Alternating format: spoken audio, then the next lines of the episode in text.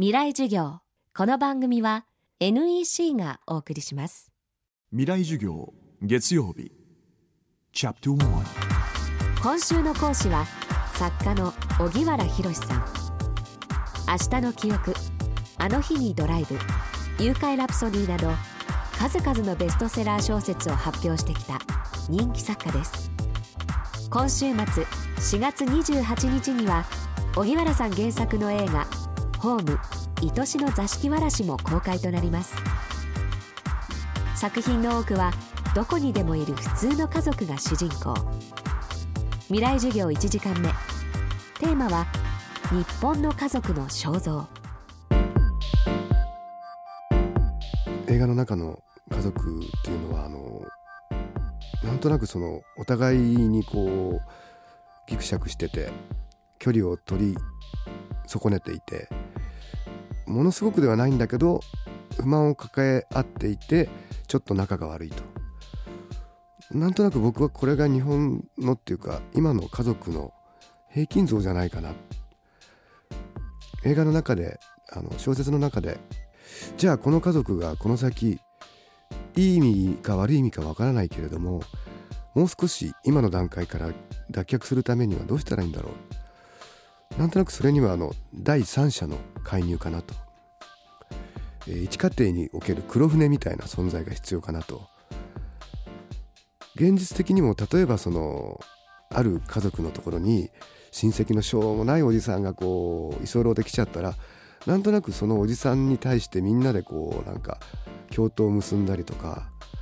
あるいはそのそのおじさんに実は子供たちが共感して父ちゃん母ちゃんじゃない価値観を教えてもらうとか。それまでのそのこの人間たちだけでやっていくんだっていうところに第三者が介入するとなんか家族の在り方もお互いの関係も分かってくるかもしれないし客観的に見れるかもしれない。それは別に親戚のおじさんではなくて海外からの留学生でも何でもいいんですけどもこの物語の場合はせっかくだからもうちょっと面白い第三者をというふうに考えているうちにあじゃあ座敷わらしに来てもらおうと。この物語の高橋一家のところへ来てもらいました。もし家族家庭で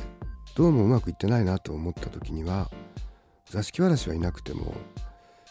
自分自身を客観視する目見えない座敷わらしがどこかにいると思って自分はこんなに考えてやってるのになんでわからないんだじゃなくていやそういうふうに行動してる自分っていうのは本当に正しいのかなと。自分がすごく良いと思っていることが相手にとっても良いのかな。っていうことをこう客観的に見ることで何か人間って変われるんじゃないかな。家族同士だけじゃなくてもそれは職場でも友人関係でも全部そうかもしれないですね。なんかいろんなことが違う目で見られるようになるし対人関係っていうものも変われるんじゃないかなと。いうふうに思ってます。未来授業。明日も作家。荻原博さんの講義をお送りします。未来授業。